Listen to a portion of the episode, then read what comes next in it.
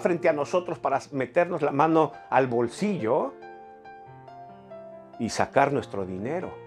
En nuestras propias familias, gente manipuladora que usando su flauta nos hipnotizan para manejarnos a su antojo en nuestra propia familia, en nuestros propios trabajos de pronto líderes que nos manipulan con palabras bonitas, con eh, elogios, con lo que sea para sacarnos lo que ellos quieren.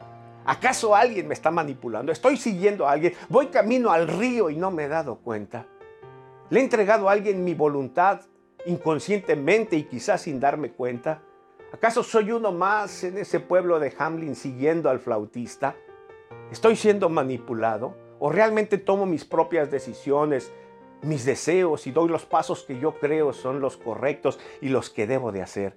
¿Cómo saber que soy dueño de mi propia voluntad? Cuando tomo mis propias decisiones. Definitivamente hay mucha gente cautiva en nuestro mundo a la flauta de otro. Pero escúchame, ¿cómo puede ser libre nuestra alma y nuestra mente de esto? Solamente Cristo nos da libertad.